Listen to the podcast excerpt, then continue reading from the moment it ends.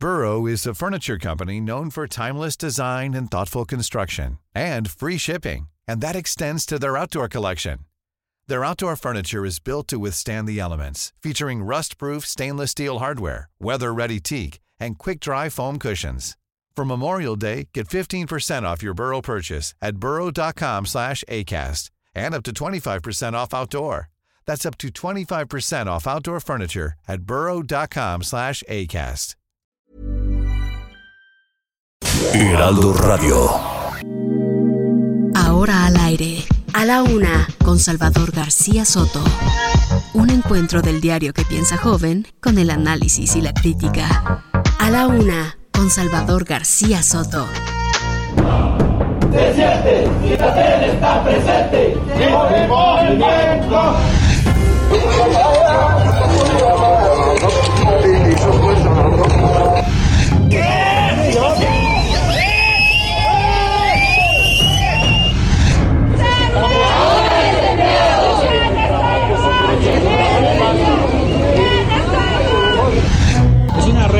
La puse yo, es de la organización, primero que nada, ¿no? No es a contentillo, es la, es la organización que tiene ese, lo tenemos que respetar. Usted es considerado inocente desde este momento hasta que se determine lo contrario. Voy a salir, voy a Palenque. Se va a quedar Adán López Hernández, pendiente. No son muchos días. Ya nos vemos de nuevo el lunes aquí, pero se va a quedar el secretario de, de Gobernación.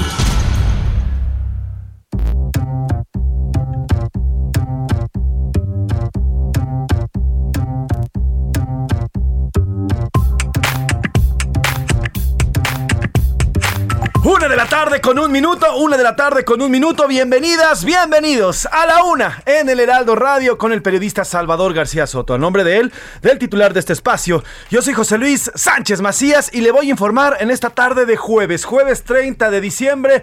Ya se nos fue el año. Yo declaro oficialmente que se acabó este año. 30 de diciembre, ya se nos está prácticamente yendo este 2021. Nos quedan horas, escasas horas de este año que ha sido, como le dije y le he repetido de toda la semana, de mucho aprendizaje, mucho que entender, mucho que asimilar, pero también mucho que aplicar para el próximo año. Hay que, hay que saber cómo tomamos todo lo que hemos aprendido en estos últimos años de pandemia, que han sido todo un hito para la humanidad, para nosotros como especie, e eh, enfilarnos, enfilarnos ya un año en 2022 que sea de mayor aprendizaje y de mayor, yo creo, de mayor relación con el prójimo, que es lo más importante y lo que nos ha enseñado esta pandemia. Hoy es jueves, jueves 30 de, diciembre. Hace bastante calor en la Ciudad de México. Tenemos 23 grados centígrados en el sol. Se esperan hoy hasta 25 grados centígrados por ahí de las 4 de la tarde. Habrá 6 grados centígrados en la noche, por ahí de las 11 y media ya a la medianoche.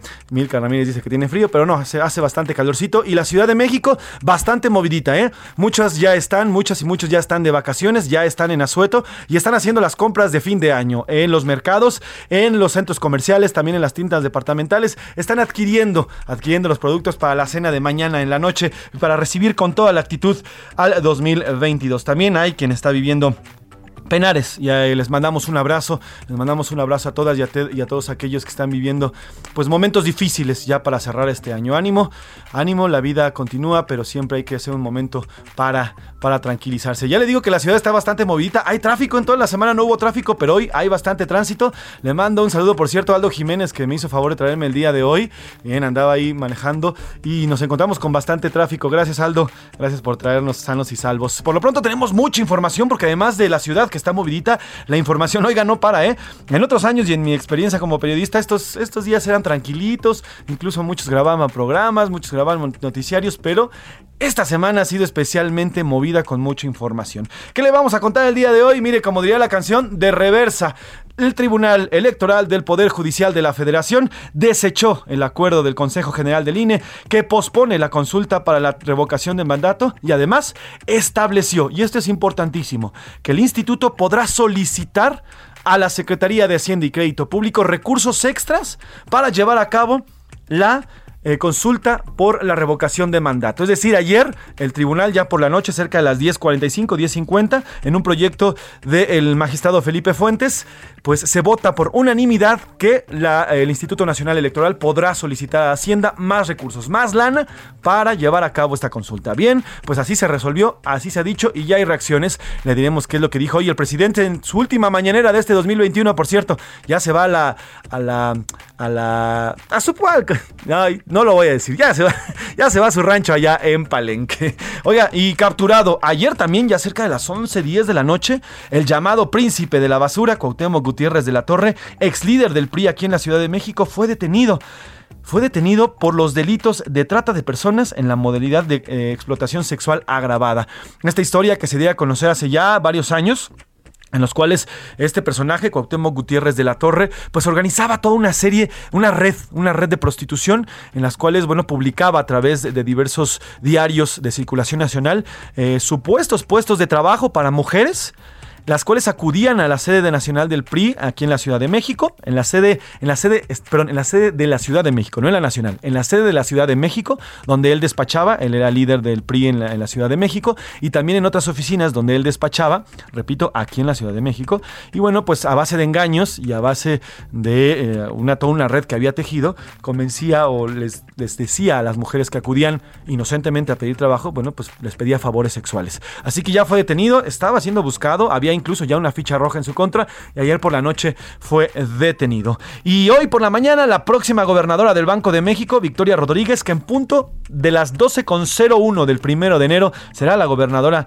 del Banco de México, ya apareció, hoy estuvo en la conferencia de prensa y habló de la inflación y habló de otros planes que tiene al frente de Banjico. Le diremos qué es lo que dice y aquí le pondremos los audios. Y además, ¿qué pasará? Como le adelantamos hoy, hoy en punto de las 3 de la tarde, inicia inicia esta eh, esta eh, sesión de, la exsecretaria de Sede Sol va a estar en una comparecencia en el reclusorio sur para la audiencia que tiene ya preestablecida. Veremos si sale, si se le dicta que puede continuar su proceso fuera de la cárcel o si continuará tras las rejas con su proceso. Ya más de dos años, luego de que fuera detenida, eh, pues hace dos años por presuntamente estas relacionado no exactamente por la estafa maestra, pero sí con cosas relacionadas con esta estafa que se dio a conocer hace ya por lo menos cuatro años. Y en los deportes, Cruz Azul, dice el señor Oscar Mota, Thanos se lleva otra gema. Ahora es Eric Lira que, lleva, se que llega a los Pumas. Además, revisaremos las tendencias deportivas en las redes sociales y Google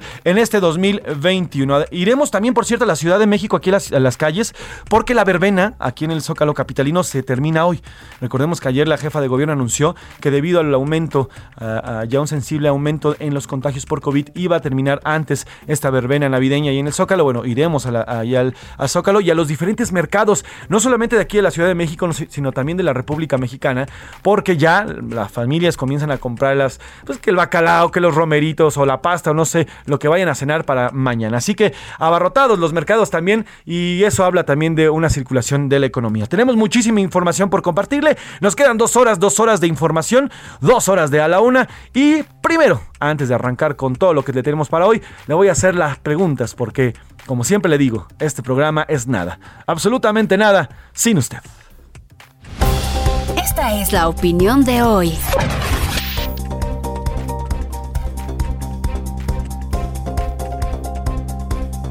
Y hoy tenemos dos preguntas aquí en A la Una. La primera de ellas, por unanimidad, el Tribunal Electoral del Poder Judicial de la Federación desechó el acuerdo del Consejo General del INE y además aclaró y ordenó que en caso de que así lo requiriera el Instituto Nacional Electoral, la Secretaría de Hacienda y Crédito Público debe otorgarle, otorgarle más recursos al instituto para realizar la consulta de revocación de mandato. Y aquí le preguntamos, ¿cree que esta decisión del tribunal eh, consumada el día de ayer es A, la óptima? Si se requiere eh, una consulta, debe hacerse con suficientes recursos. B. Es incorrecta esta decisión. El INE debió ajustarse al presupuesto dado por los diputados, aunque pues saliera no del todo bien. O C. La consulta es un ejercicio inútil. Ahí tenemos las tres respuestas sobre este tema. Y la segunda, oiga, ayer, ayer por la tarde noche, comenzó a hacerse mucha polémica. Hubo mucha polémica en redes sociales porque en un parque de diversiones, Six Flags, aquí en, nuestro país, eh, pues discriminaron a una pareja gay, una pareja que se estaba dando literalmente un beso, un beso como yo lo podía hacer con mi novia, como usted lo puede hacer con su esposo, con su esposa. Bueno, pues aquí esta pareja se estaba dando un beso de lo más normal y autoridades dentro de este parque de diversiones se acercaron a esta pareja, a esta pareja y les dijeron no, no se pueden besar, no pueden tener esas eh, demostraciones de amor en este parque. ¿Por qué? Porque así lo marcan los reglamentos de este parque de diversiones. Y nosotros le preguntamos, cree que en México, por cierto, vamos a hablar con eh, una de estas personas que fue discriminada, una de estas personas, Giovanni se llama él, que fue discriminado en este parque de diversiones ayer por la tarde. Pero bueno, la pregunta que le hacemos, ¿cree que México sigue siendo un país que discrimina y homofóbico? y debe de haber una sanción en contra de este parque y todos los lugares que discriminen a las parejas de la comunidad LGBTTI más?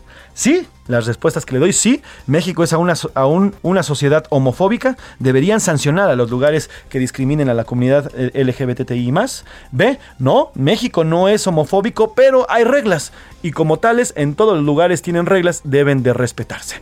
Escríbanos, mándenos sus voice notes, tenemos dos temas bastante polémicos, bastante calientitos, 55 18 41 51 99. 55 18 41 51 99. Márquenos, escríbanos sus respuestas, escríbanos sus comentarios y yo le quiero proponer, ¿qué le parece? Tenemos música hoy para fin de año, pero ¿qué le parece si usted nos recomienda canciones? Escríbanos al 55 18 41 51 99 y aquí les vamos a poner las rolas que ustedes quieran. Aquí Milka se va a poner de DJ y vamos a poner algunas rolas, ¿por qué no? Vamos a ir al resumen de noticias antes de entrar de lleno a la información, porque ya estamos aquí en A la Una, en el Heraldo Radio. ¡Qué moderno! El Banco de México informó que en 2024 lanzará su propia moneda digital en circulación corriente. Violencia. Un elemento de la Guardia Nacional fue asesinado durante un ataque armado en la colonia Leyes de Reforma Tercera Sección en la alcaldía Iztapalapa. Castigo. Los policías involucrados en el caso de abuso policial que acusó ayer la diputada del PT, Margarita García, fueron suspendidos y están bajo investigación. Transacción. La empresa mexicana Cemex vendió sus operaciones en Costa Rica y El Salvador por unos 335 millones de dólares, con el objetivo de optimizar su portafolio global. Una vez más, autoridades de aeronáutica de Estados Unidos cancelaron mil vuelos más a un día de las fiestas de fin de año.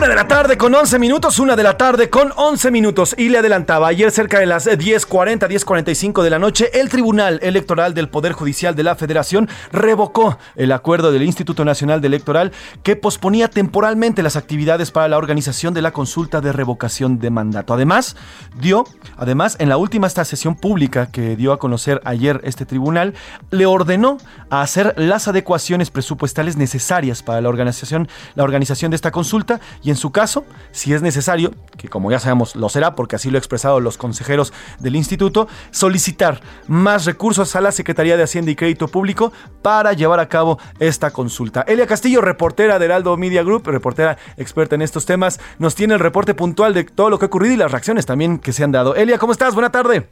Muy buenas tardes, José Luis, te saludo con gusto. Como bien dices, pues anoche eh, la Sala Superior del Tribunal Electoral eh, del Poder Judicial de la Federación justamente aprobó, eh, revocó el acuerdo del Instituto Nacional Electoral que recordemos fue aprobado el pasado 17 de diciembre por el Consejo General de el INE. Te comento que con esta con esta resolución, pues además se obliga a la Secretaría de Hacienda obliga, hay que hay que subrayarlo, a que en caso de que el INE le haga una solicitud presupuestal, debe atender, atender eh, y dotar al Instituto Nacional Electoral de los recursos necesarios para poder realizar la consulta de revocación de mandato. En, en caso contrario, esta sentencia señala que la Secretaría de Hacienda deberá responder de manera fundada y motivada el motivo del por qué, en su caso, no le, se le otorguen justamente estos recursos. Te comento que en este momento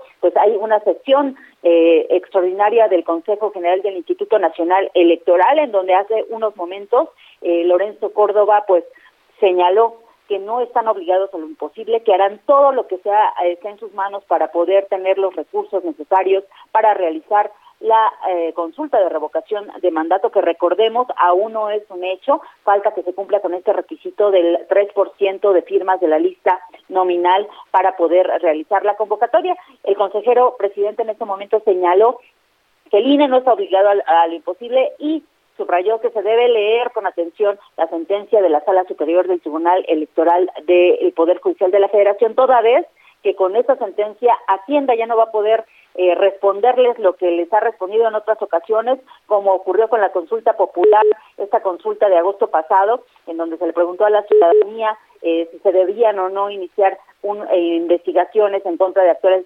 políticos del pasado, donde la Secretaría de Hacienda les dijo que no, que no había recursos y que lo hicieran pues como pudieran, ¿no?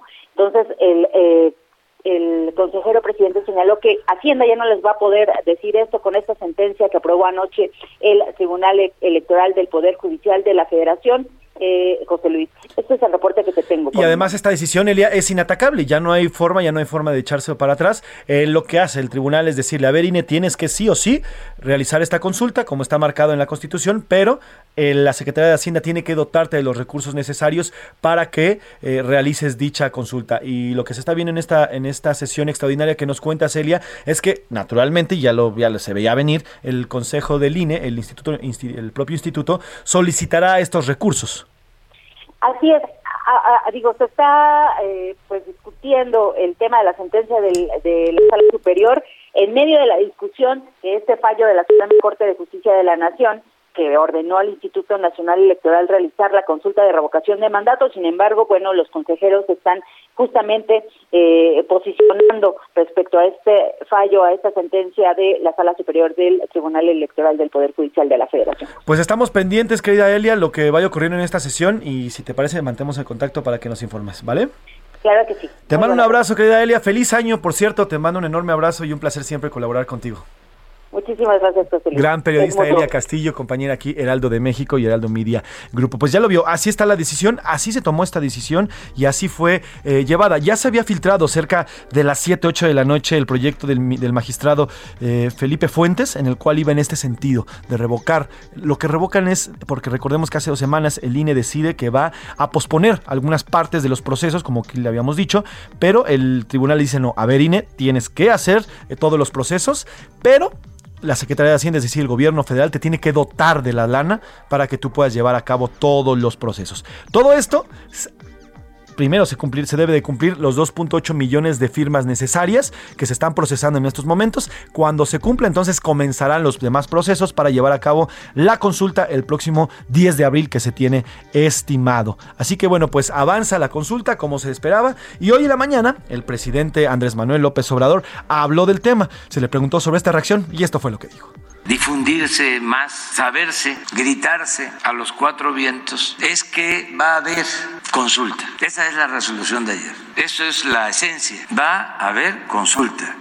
Esa es la esencia tal cual, habrá consulta y bueno, pues lo que dicta también el tema. También el presidente López Obrador dijo que eh, se va a dotar el dinero se va a dotar del dinero al Instituto Nacional Electoral siempre y cuando no se afecten, no se afecten pues los programas sociales que ya tiene el gobierno federal. Al final, bueno, pues nadie, ni el presidente, ni la Secretaría de Hacienda, ni la Cámara de Diputados, nadie puede atacar esta decisión que ya fue tomada, ya está, ya está consumada el Tribunal Electoral del Poder Judicial de la Federación. Recordemos que esta es la última instancia y después de esto ya no hay nada. Así que bueno, pues el proceso avanza y se tiene que llevar a cabo sí o sí eh, el tema de la consulta. Más al rato, ya por ahí de la 1.35, 1.40, platicaremos con la consejera Dania, Dania Rabel, ella es consejera electoral del, del Instituto Nacional Electoral, y platicaremos de este tema. A la una, con Salvador García Soto.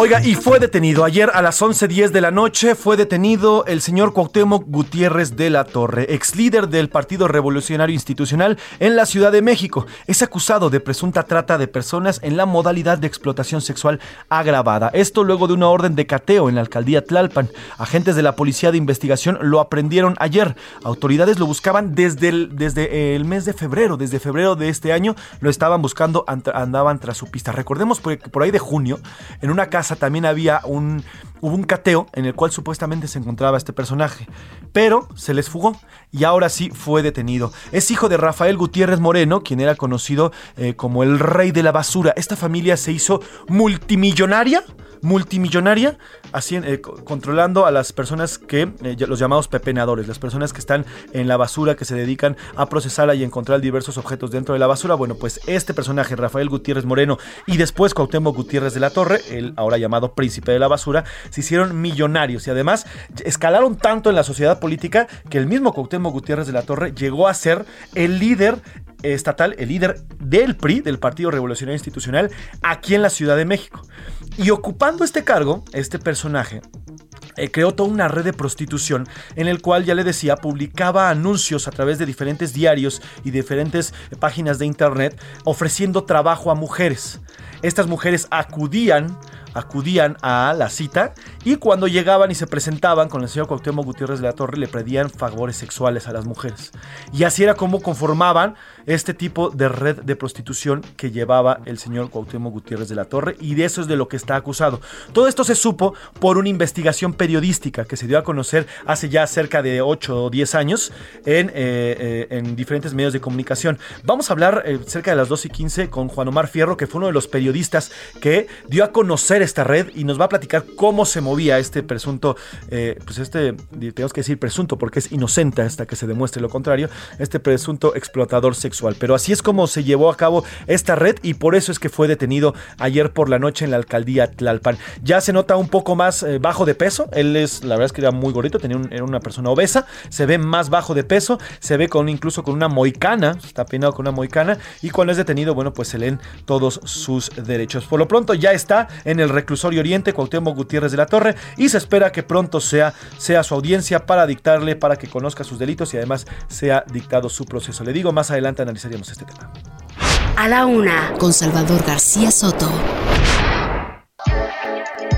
Una de la tarde con 21 minutos y esta mañana en la última conferencia de prensa del presidente Andrés Manuel López Obrador en este 2021, este 2021 habrá más, nos quedan tres años de conferencias de prensa, tres años de mañanera, bueno, por lo pronto en la última de este año estuvo presente Victoria Rodríguez Ceja, quien el primer minuto del primero de enero de 2022 será la gobernadora del Banco de México, fue elegida por el mismo presidente, era subsecretaria de egresos, recordemos, y fue nombrada luego de que a Arturo Herrera exsecretario de Hacienda, exsecretario de Hacienda, fuera prácticamente descartado de este tema. Bueno, por lo pronto hoy estuvo la señora Victoria Rodríguez Ceja y señaló que el próximo año se ejercerán más de 445 mil millones de pesos para programas del bienestar y habló también de la inflación. Secretaría de Egresos hasta el 31 de diciembre. Todavía estamos totalmente dedicados a cerrar para entregar buenas cuentas. Por un lado, le compartiría, bueno, me siento honrada de que el señor presidente me haya considerado, me haya propuesto y designado para este tan alto cargo en nuestro país. Como ya señalé en mi comparecencia en el Senado, bueno, pues el Banco de México es una gran institución que cuenta con un equipo muy sólido, donde realmente, como lo señalaba en ese momento, pues hay que cumplir con el mandato que está muy claro del Banco de México que es mantener el nivel de precios, que es un mandato que además beneficia a las personas más vulnerables. Cuando hay inflación, los más afectados justamente es este sector. Entonces, mi compromiso, como ya lo señalaba, y no solamente el mío, sino del mandato normativo o el andamiaje institucional que tiene el banco, es cumplir justamente con ese mandato.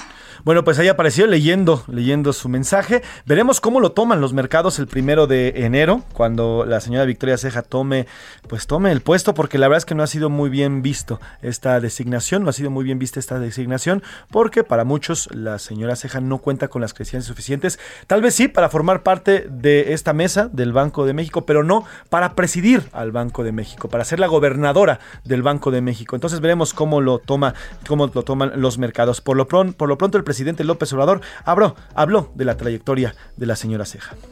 Victoria va a ser la gobernadora del Banco de México, pero todavía está este, trabajando este, en estos días para los cierres porque es subsecretaria de egresos de la Secretaría de Hacienda y en efecto va a ser la primera mujer presidenta, gobernadora del Banco de México.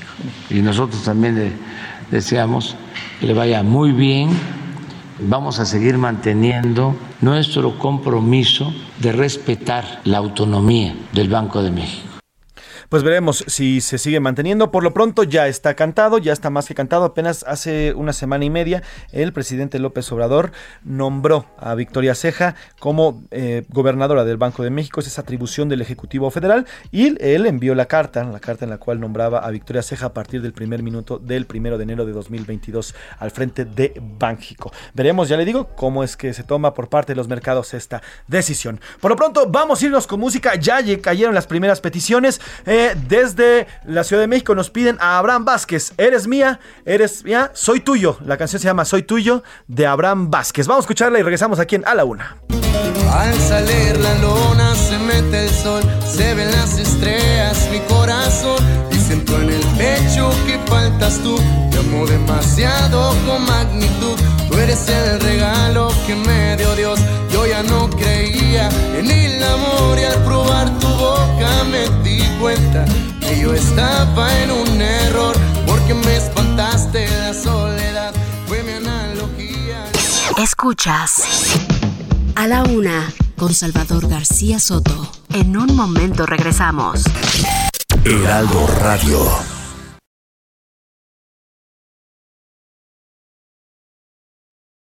Heraldo Radio. Sigue escuchando A la una, con Salvador García Soto. Ahora, la rima de Valdés. O de Valdés, la rima. En un discurso chorero, el señor Don Vargas Llosa se atrevió a abrir la fosa de pegarle al mero mero. Ahora sí que, lero, lero, les voy a dar una pista, pues tachó de populista y también de demagogo a obrador. ¡Qué desahogo! Eso yo no lo interrogo. Por su parte el presidente, por supuesto, sin decencia, dijo que está en decadencia el escritor insolente, par de viejitos carentes de protocolos y todo, ambos quedan en el lodo hablando mal entre ellos y se arrancan los cabellos, no conocen otro modo. Pero en el mismo discurso, el escritor decadente habló de un expresidente, lo alabó como un recurso que de historia tome un curso, pues la nota que yo elevo, Vargas Llosa, nada nuevo, se pasó de la me... botas con cedillo. ¿Qué pelotas se está haciendo? Me conmuevo.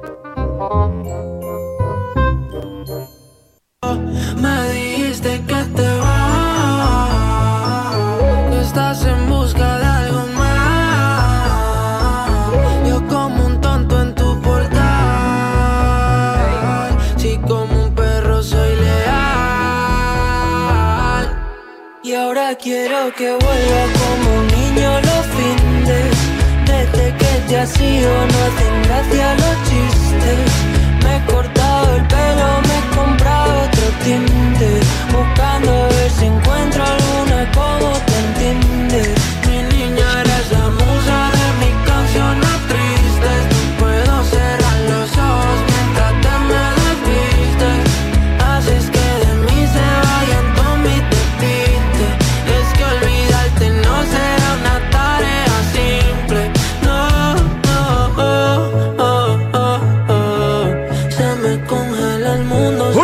con 32 minutos, una de la tarde con 32 minutos. Estamos escuchando Tiroteo Remix Featuring con Raúl Alejandro y Paul Grange de Mark Seguí. Nos la piden desde California el señor, el señor Osval- Osvaldo Pauletti. Una gran canción que este año se ha colado entre los charts y entre los primeros lugares de búsquedas en Spotify. Bueno, pues recuerde que el día de hoy la música la pone usted. La música es suya, usted nos propone, pónganos ahí su nombre. Y si quiere dedicarla también, ¿por qué no? Aquí decimos y la dedicamos. Así que súbelo un poquito al tiroteo remix. Alejandro y Paul Grange, Mark Seguí.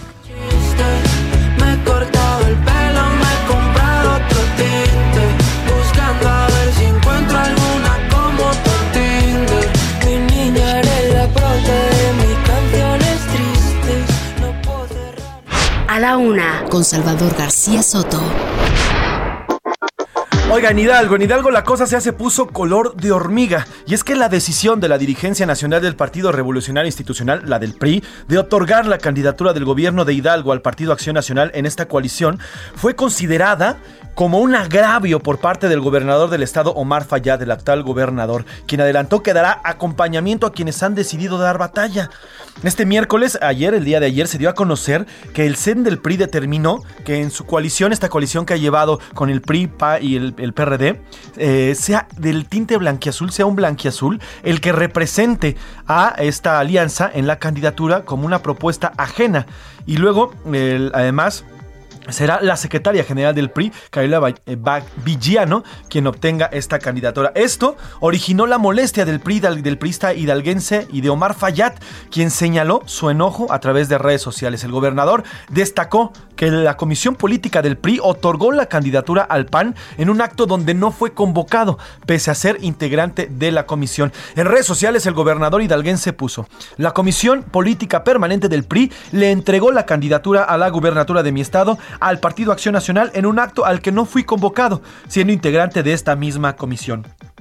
Esto es otro de los muchos agravios que en lo oscurito el PRI ha venido haciendo a la militancia, lo que ha eh, mantenido a Hidalgo como uno de los bastiones priistas en México. Y ya hubo, ya hubo reacción por parte de Alejandro Cárdenas, Alito, Alejandro Cárdenas, el, el líder nacional del PRI, quien, quien, ha respondido y ha dicho que el, el, el, gobernador hidalguense Omar Fayad tiene intereses propios en la gubernatura.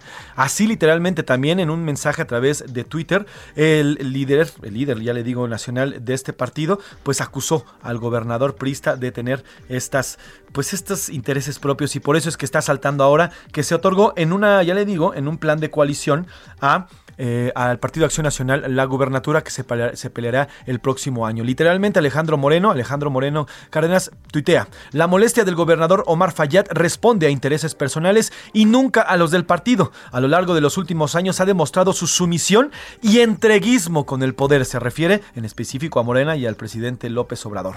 No vamos a permitir que le entregue el estado de Hidalgo al partido Morena, dice Alejandro, Alejandro Moreno Cárdenas. La dirigencia nacional del PRI ha escuchado la exigencia de los hidalguenses. Por eso llegamos a acuerdos que permitan ganar y defender lo que las familias de Hidalgo han construido con mucho esfuerzo y trabajo. Para nosotros siempre estará por delante el interés ciudadano. Así que hay lucha, pelea dentro del PRI entre el dirigente nacional del PRI, Alejandro Cárdenas, y el gobernador, todavía gobernador de Hidalgo, el señor Omar Fayad, quien acusa al prismo de haber entregado al PAN esta candidatura y que no se le consultó y no hubo ningún tipo de llamada. Así que veremos en qué para esta polémica. A la una, con Salvador García Soto. Y de Hidalgo nos vamos hasta Veracruz porque Cuitlagua García, el gobernador de este estado, aseguró que el caso de José Manuel del Río, Virgen del Río, secretario técnico de la Jucopo en el Senado, no tiene tintes políticos. Hago contacto, contacto hasta allá, hasta el estado veracruzano, con Juan David Castilla, corresponsal de Heraldo Media Group en la entidad. ¿Cómo estás, Juan? Buena tarde. Muy buenas tardes, mi estimado José Luis. Te saludo con mucho gusto también a toda la gente que nos escucha. Así es, el gobernador del estado, Cuitlagua García Jiménez, eh, declaró recientemente que la resolución del juez de control sobre la vinculación a proceso contra José Manuel del Río Virgen por homicidio doloso calificado muestra que el caso no fue armado ni construido. Esas fueron sus palabras, José Luis. Recordar que la noche del pasado martes 28 de diciembre, después de una audiencia maratónica de más de 27 horas, el juez de control, Francisco Reyes Contreras, dictó el auto de vinculación a proceso por su presunta responsabilidad en el asesinato de Remigio Tobar Tobar, candidato del Movimiento Ciudadano a la alcaldía de Casones de Herrera. Decirte, eh, José Luis, que el mandatario estatal indicó que se trata de la primera resolución judicial con base en el proceso penal 414, diagonal 2021, que enfrenta del Río Virgen tras haber recibido ya la medida cautelar de un año de prisión preventiva oficiosa y tres meses para la investigación complementaria. Decirte, José Luis, que el gobernador de Veracruz también rechazó que haya contemplado reunirse con el senador Ricardo Monreal Ávila al considerarlo un juego mediático e innecesario. Cabe recordar eh, que el senador Dante Delgado ha declarado ya en varias ocasiones que el caso del Río corresponde a una venganza política toda vez que se dio su detención se dio en medio de una discusión mediática entre Cuitlava García y Ricardo Monreal sobre el polémico delito de ultrajes a la autoridad que eh, se aprobó durante este año en el estado de Veracruz y que está vigente desde marzo pasado. También la defensa del imputado Jorge Reyes Peralta, el abogado denunció que la Fiscalía no ha tenido pruebas suficientes con, eh, para poder relacionar a su cliente en este en este crimen de Remigio Tobar.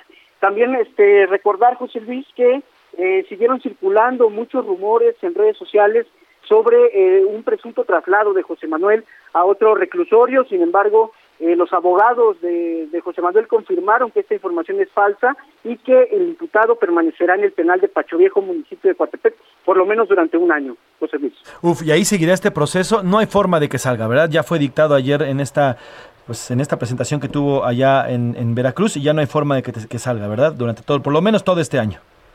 Ya no hay manera, José Luis, ya no hay manera. Estaban valorando eh, los abogados presentar ahí alguna situación por su salud. Ya ves que mencionaban que fue operado recientemente y que no podía estar asignado en el penal. Sin embargo, entendemos que el juez rechazó la petición y por lo tanto lo más seguro es que se quede todo el año, José Luis, porque ya fue vinculado proceso por el delito que es bastante grave. Pues estaremos pendientes, querido Juan David, y a ver en qué para este asunto, porque el Congreso, yo te quiero preguntar, ¿el Congreso qué ha dicho? ¿El Congreso veracruzano en qué sentido se ha expresado? Pues están respaldando al gobernador, sí. Clavo García. Sí, sí, José Luis. Bueno, pues Esa es la postura. Estaremos pendientes porque Veracruz, bueno, pues va a arrancar el 2022 calientito, ¿eh? Calientito con este tema, porque tiene muchos tintes políticos más allá del delito cometido contra el señor Tobar Tobar eh, a inicios del mes de junio. Te mando un enorme abrazo, querido Juan David, eres un gran periodista y feliz año. Todo lo mejor para el 2022, querido. Un abrazo, mi estimado, de vuelta y pues también mis mejores deseos para todos. Un placer siempre trabajar contigo, Juan David, hasta Veracruz. Juan David Castilla, corresponsal de Heraldo Media Group en esta entidad que siempre nos tiene y nos tendrá, seguirá teniendo los reportes desde aquel estado tan importante para nuestro país. Y de Veracruz nos vamos hasta Jalisco, porque ayer, ayer fueron asesinados dos guardias de seguridad privado en una estación de transmisión del canal 44, esta estación que pertenece a la Universidad de Guadalajara. Esto ocurrió allí en Tlaquepaque. Las, eh, les pidieron el paso a los agresores y les dispararon de forma directa. Hago contacto con Mayeli Mariscal, corresponsal en la entidad de Heraldo de México. Mayeli, ¿cómo estás, querida? Cuéntame, ¿qué pasó con esta intrusión a las instalaciones del Canal 44 y este eh, doble asesinato? Buenas tardes.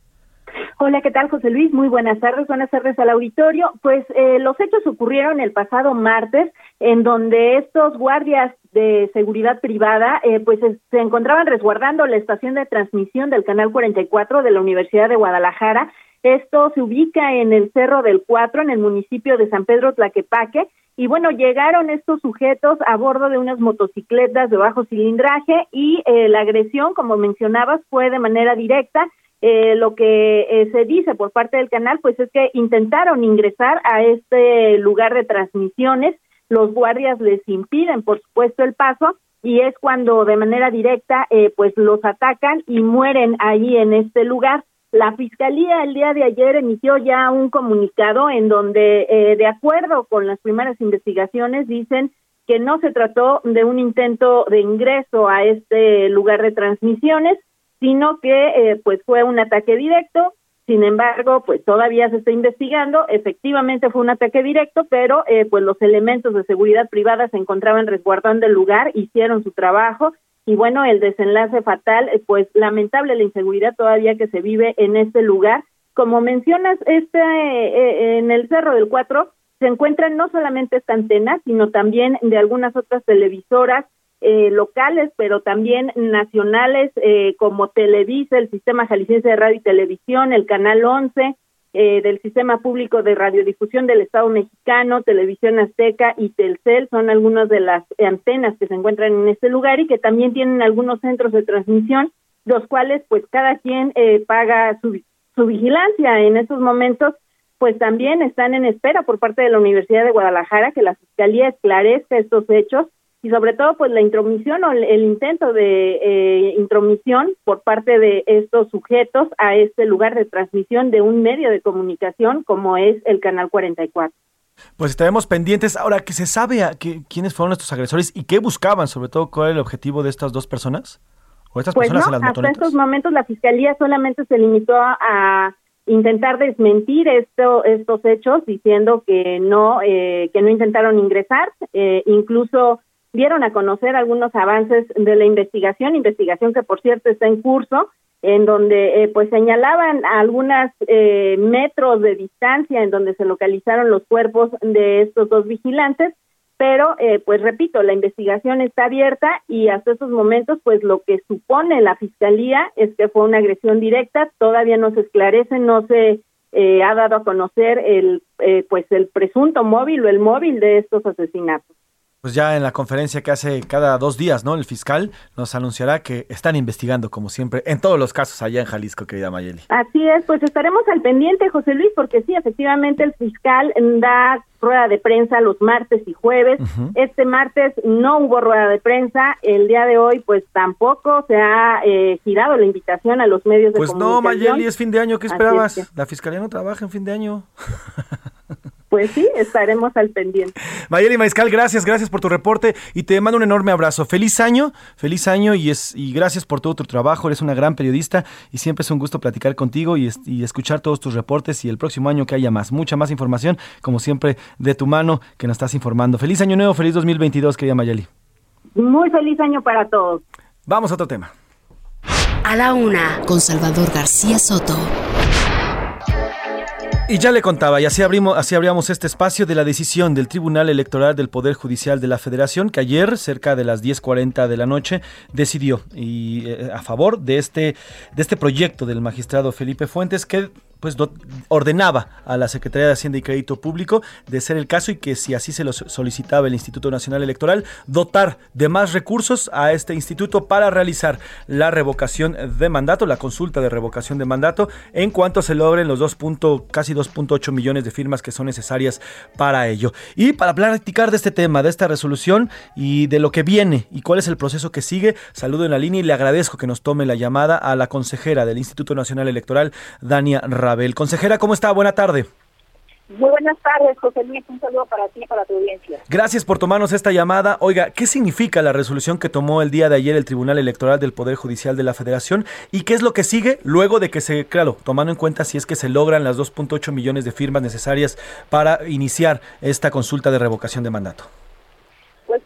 Vamos terminando la sesión de Consejo General para acatar lo resuelto el día de ayer por la Sala Superior del Tribunal Electoral del Poder Judicial de la Federación y también lo que ya había resuelto la Suprema Corte de Justicia de la Nación en los incidentes de suspensión de las controversias constitucionales que presentó tanto la Cámara de Diputados como la Consejería Jurídica del Ejecutivo Federal hay que decir dos cuestiones. Lo primero es que por lo que hace a lo que en su momento determinó la Suprema Corte de Justicia de la Nación, nosotros ya le ordenamos a las áreas que hicieran los análisis respectivos para que se pudieran hacer los ajustes necesarios para poder dar seguimiento a los trabajos preparatorios para la organización de la revocación de mandato.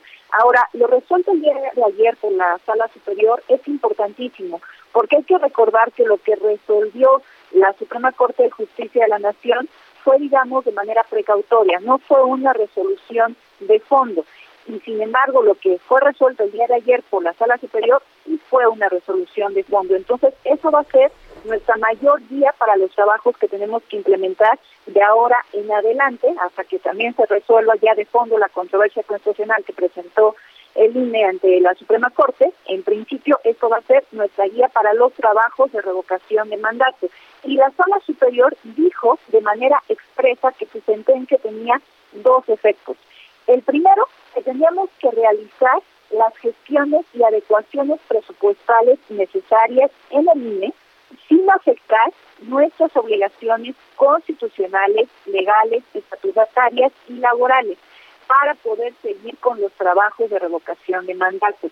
Si después de hacer este esfuerzo subsistía la insuficiencia presupuestal que hemos detectado, entonces nos dio pauta para realizar las gestiones pertinentes ante la Secretaría de Hacienda y Crédito Público a efecto de solicitar ampliaciones presupuestales que requiriéramos para el adecuado desarrollo del proceso de revocación de mandato. Y aquí también vinculó a la Secretaría de Hacienda y Crédito Público a que nos tenía que contestar de manera fundada y motivada a la brevedad posible, porque los tiempos son muy cortos para la organización de la revocación de mandato, y que tenía que considerar al respondernos que esa era una obligación de todo el Estado mexicano, no nada más del Instituto Nacional Electoral, y también debía tomar en cuenta en la respuesta el deber de hacer efectivo el ejercicio del derecho político electoral de las y los mexicanos de participar en la revocación del mandato. Entonces, me parece que es una buena noticia que tengamos ya este respaldo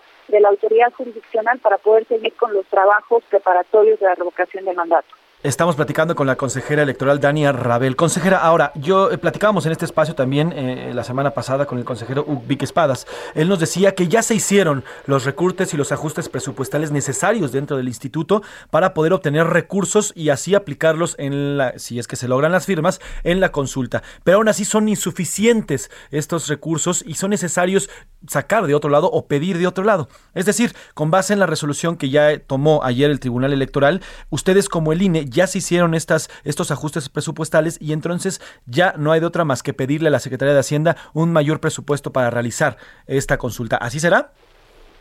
A ver, es cierto que nosotros ya habíamos hecho ajustes presupuestales, justamente los 1.503 millones de pesos de los que habla la Suprema Corte de Justicia de la Nación a través de su comisión de receso, derivan del dinero que el INE ha estado juntando a través de recortes en distintos proyectos. Juntamos nosotros 1.275 millones de pesos que recortamos de nuestra cartera institucional, de proyectos de cartera institucional y del presupuesto base. Y además nos pusimos como meta de ahorro 227 millones de pesos. De ahí surgen estos casi 1.503 millones de pesos.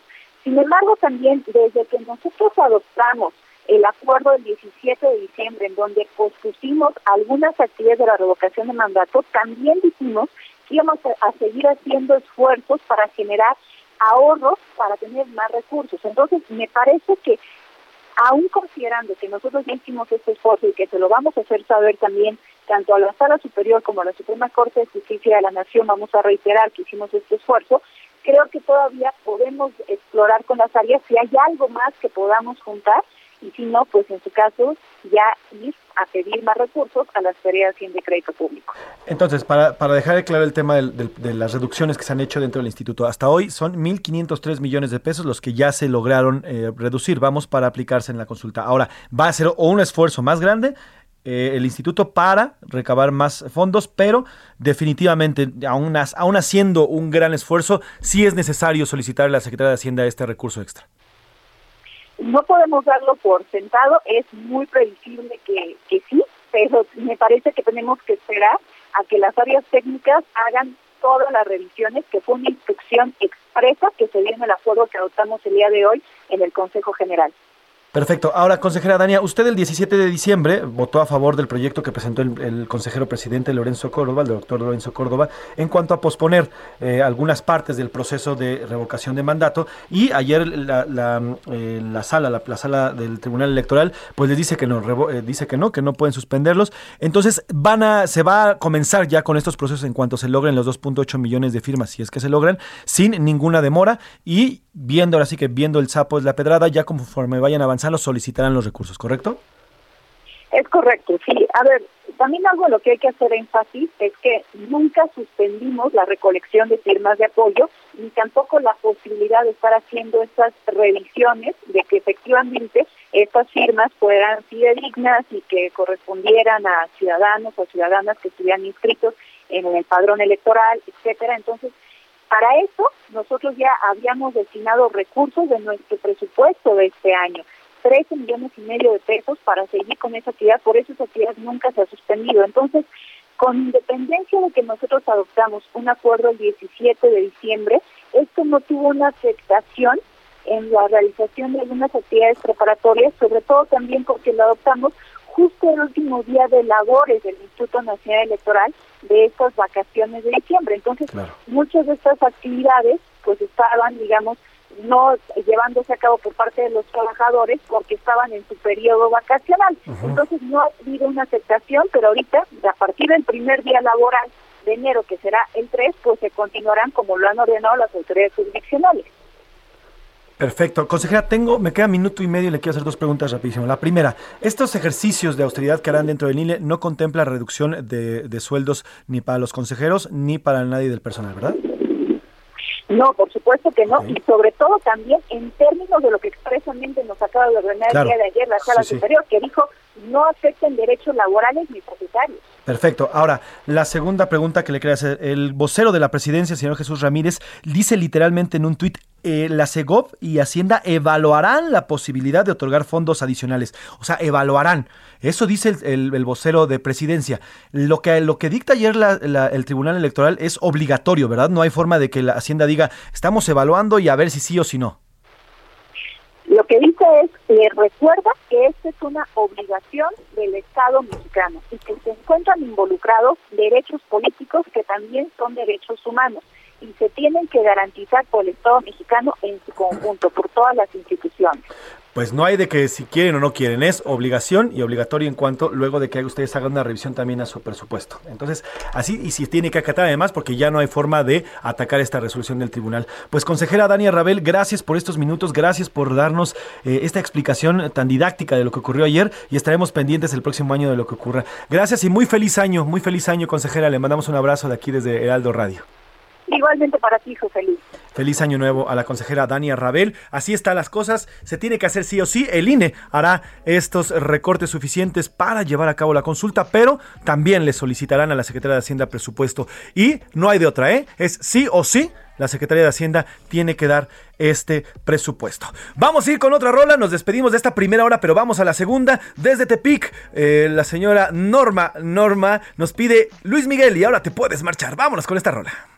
Si tú me hubieras dicho siempre la verdad, si hubieras respondido cuando te llamé, si hubieras amado cuando te amé, serías en mis sueños la mejor mujer. Si no supiste amar, ahora te puedes marchar.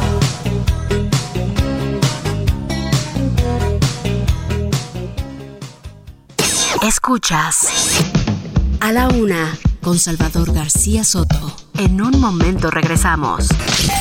Heraldo Radio 98.5 FM, una estación de Heraldo Media Group, transmitiendo desde Avenida Insurgente Sur 1271, Torre Carrachi, con 100.000 watts de potencia radiada. Déjate conquistar por la paz, el amor y la gratitud que estas fiestas decembrinas trae para ti. El Heraldo Radio. Ya estamos de vuelta con A la Una, con Salvador García Soto. No sé si te acuerdes de la vez que nos perdimos en septiembre a la suerte. Como si no fuera a acabar. Oh no. Tantas veces que tomé tres escalas para verte. Creo que me acostumbré a tenerte.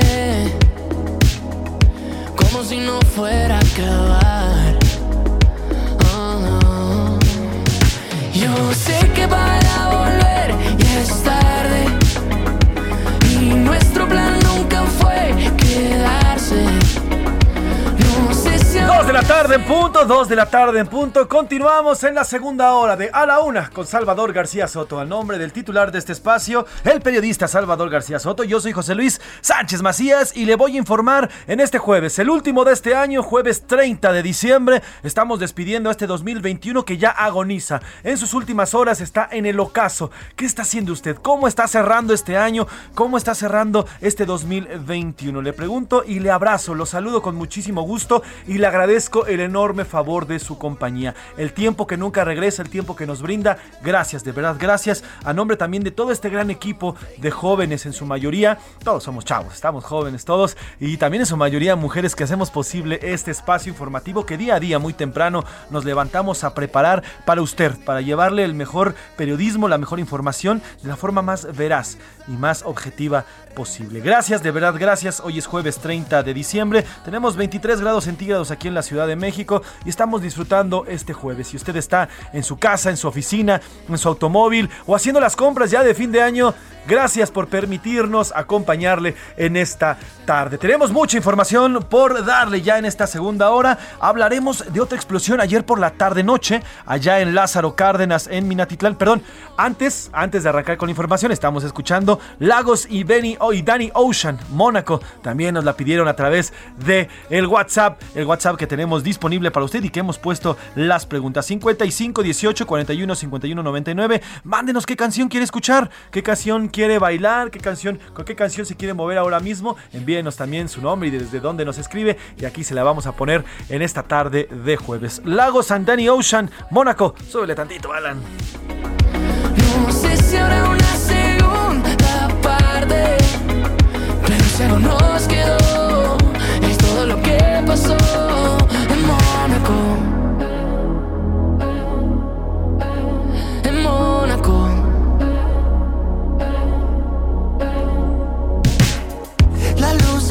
Bueno, ya le decía que tenemos muchos temas por contarle. En Lázaro Cárdenas, en Minatitlán, Veracruz, anoche hubo un nuevo incendio. Estas plantas ya van nada más y nada menos que 10 incendios en diversas plantas petroleras a lo largo de este año. Y hoy, esta vez fue en Lázaro Cárdenas, en, Mitli- en, Minat- en Minatitlán, Minatitlán, Veracruz. Anoche hubo un incendio, es el segundo del año. Apenas en abril pasado ocurrió otro allá en Minatitlán. Conductores de taxis por aplicación desquiciaron el tráfico esta mañana en Puebla. Protestan por el acuerdo que establece tope de tarifas diurnas y nocturnas a todos estos choferes de aplicación. Además, la inflación le pega a la cena de Año Nuevo y este 2021, escuche esto, su cena va a costar 30% más que la del año pasado. Si usted está en el mercado, si usted me está escuchando ahorita en los mercados o en los supermercados, así es, ese bacalao que está viendo enfrente, esos romeritos, esa sidra, esas uvas, eh, también esas pastas que está viendo, están 30% más caras que el año pasado. Le vamos a contar de las cifras y cómo se ha movido esta inflación de un año a otro. Y además vamos a platicar con el periodista Juan Omar Fierro. Él es uno de los colegas, amigo, por supuesto amigo también, eh, que reveló esta red de prostitución que supuestamente formó Cuauhtémoc Gutiérrez de la Torre con dinero público. Esta investigación que se hiciera hace ya cerca de ocho años, en la cual eh, pues demostraban y además eh, denunciaban esta red formada por el ex líder priista, el llamado Príncipe de la Basura. Una reportera, una reportera que eh, fungió anónimamente, una reportera que muy valientemente acudió a uno de estos eh, pleos que ponían en el periódico. Ella fue, formaba parte de este grupo de periodistas que hicieron esta investigación. Esta reportera acudió y vivió todo ese proceso el cual el señor Cuauhtémoc Gutiérrez de la Torre llevaba con las mujeres y las llevaba hacia una red de prostitución. Juan Omar Fierro formó parte de esta investigación y vamos a platicar con él también porque hubo amenazas en contra de los periodistas que llevaron esta investigación. Además platicaremos de lo que ocurrió en este parque de diversiones al sur de la Ciudad de México, en la cual a una pareja se estaba dando un beso, una pareja gay, se estaba dando un beso y llegó el director, gerente, no sé qué sea de ese, de ese, de Six Flags México, y les dijo, no, ustedes no pueden. O sea, había parejas heterosexuales que se demostraban su amor, se daban un beso, no hay problema, pero ellos, por ser gays, y según este hombre, que le pondremos los audios, le pondremos los audios aquí, según este hombre, pues no se puede porque está prohibido, porque así lo dictan las reglas dentro de este parque de diversiones. Hablaremos también con uno de estos, eh, de estos hombres, eh, quien estuvo, pues fue prácticamente discriminado solamente por darse una muestra de afecto, literalmente, un beso nada más. No hicieron otra cosa. En fin, tenemos muchos temas, además deportes con el señor Oscar Mota y tendremos música, toda la música que usted quiere escuchar, aquí se la vamos a poner el día de hoy. Escríbanos al 55 18 41 51 99. Y ya están aquí en la mesa como lo han hecho toda esta semana, mi querida Laura Mendiola, Laura. Un gusto saludarlos, José sonrisa. Luis, Milka. No, es que de verdad, es- es- este, el que estemos así en la antesala de un fin de año y para iniciar un nuevo ciclo es de verdad.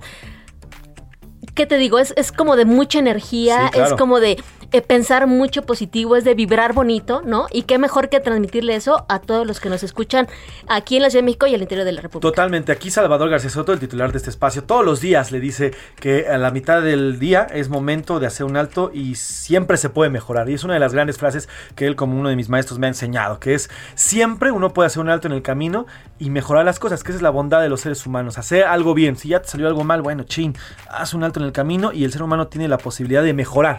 Y, el dos, y en un año nuevo es otra oportunidad mucho mejor. respirar, agarrar bríos y darle para adelante, ¿no? Hacer las cosas mejor de lo que hicieron antes. Milka Ramírez, ¿cómo estás? Bienvenida. ¿Cómo estás, José Luis? ¿Cómo estás, Laura? Saludos, pues saludos. yo también estoy muy contenta porque ya va a ser año nuevo. ¿Sí? Entonces yo veo como con toda la actitud, relajada. Oye, pero de además, mira, ella, ella, ella tiene que confesarnos, ella estuvo en Navidad en Estados Unidos. Allá anduvo visitando a, a su- a- al amor de su vida. Y ahora va a estar aquí en México. Y entonces, ¿qué vas a hacer aquí en México? Pues aquí en México voy a estar con mi familia, voy a cenar, voy a cenar con toda la familia, voy a pasarla bonito, voy a disfrutar, voy a disfrutar a, a- a la gente que, que amo, con la que no pude, Ajá. con la que no pude estar este durante, durante ¿Navidad? Navidad, que tengo que, tengo que decir que no era el plan, ¿no? O sea, no era el plan pasarla allá, pero las cosas pasan por algo. Navidad. Sí, en Navidad. Las cosas pasan por algo y todo muy bonito. Ahí está. ¿Y tú qué vas a hacer familia también? Con tus dos Sí. chamucos. Sí, pues la verdad es que, eh, digo, a mí me encanta cocinar. Desafortunadamente, bueno, este, eh, vamos a tener que comprar como cosas muy prácticas para llegar a cenar. Hay que trabajar. Entonces, bueno, este, qué mejor que cerrar el año trabajando, Claro. ¿no? Y comenzarlo, este, co- con, con, con muchas ganas de, de- de iniciar eh, nuevas dinámicas laborales, nuevas amistades, nuevos proyectos. Y, e- y uno de los nuevos proyectos, pues, es este, dedicarnos un poquito a lo mejor más al, al aspecto culinario, al aspecto, ¿no? De la repostería que a mí me encanta. Eso. Entonces, este, bueno, pues eh, cena así muy grande no vamos a hacer, pero sí en compañía pues de mi familia, que a lo mejor no son muchos, pero amor no nos falta, ¿no? Exacto, están los que tienen que estar. Ahora te voy a comprometer aquí oficialmente, enfrente de toda la radio, que por lo menos en la primera semana de enero nos traiga unas galletas. ¿Sí o no, Rubén? ¿Sí o no, Alan? ¿Sí o no, Inge? Galletas, ¿sí o no, Gabo? Galletas de Laura Mendiola aquí en la, la primera semana de enero. En fin, tenemos muchos comentarios, muchos el día de hoy. Hicimos dos preguntas. La primera en el sentido de la decisión del Tribunal Electoral del Poder Judicial de la Federación. Esta decisión, ¿qué opinaba usted sobre que el- el- la Secretaría de Hacienda tendrá que dotarle de recursos al INE para llevar a cabo esta consulta de revocación de mandato? Y la segunda, lo ocurrido en este parque de diversiones al sur de la Ciudad de México, Six Flags, el cual pues discriminó a una pareja eh, LGBTI, una pareja gay, que se estaba dando simplemente un beso. Les dijeron, no, es que aquí no se puede dar un beso porque así lo marcan las reglas. ¿Qué opina también si cree que nuestro país sigue siendo un país homofóbica? ¿Qué dice el público? Milka Ramírez. El público dice, buenas tardes José Luis y equipo. Hola, hola. La consulta es un ejercicio inútil, de- además de costoso. La decisión del tribunal es un triunfo del INE, ya que su propuesta de posponer la consulta, a pesar de ser rechazada, logró que obtuviera luz verde para pedir más recursos. Saludos, Alberto desde Colima. Saludos Alberto, saludos, qué rico estar en Colima. Uf, mataría por estar en Manzanillo, qué ricura. Que por cierto, el, este buque sigue sin, desembarcar, ¿eh? Sigue sin desembarcar porque hay contagios ahí en Manzanillo.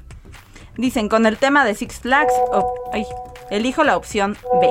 ¿Cuál Que era la, opción José? B era exactamente, eh, ahora mismo se la doy, es... eh, no, no, México no es homofóbico, pero hay reglas y deben de respetarse en cada lugar. Bueno, es su opinión.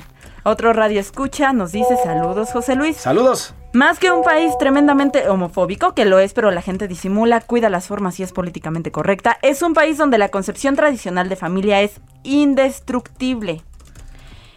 A pesar de las agendas internacionales, en 2016 y 2017 las marchas anti-gay llenaron reforma históricamente y la mayoría sigue reprobando esta condición y exhibiciones. Esa es la verdad.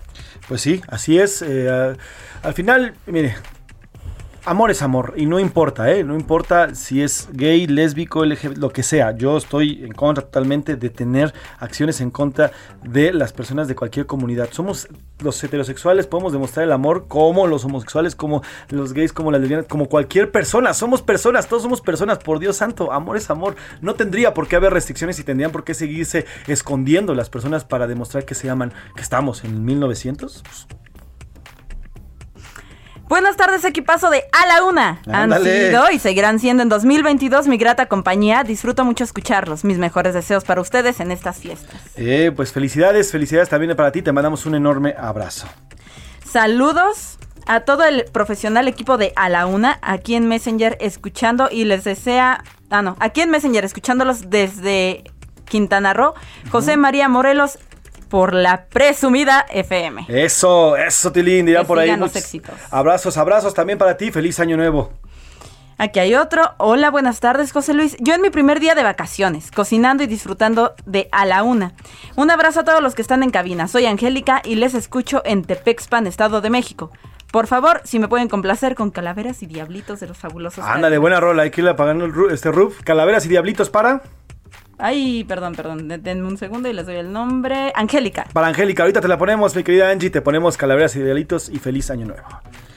Eh, bueno, aquí hay un comentario un poco fuerte, lo voy a leer. Dice, no a la, no a la Si no, es, si no es grosería, adelante. Si no, hay no, es grosería, adelante. no es grosería. De hecho, me pide que sea anónimo.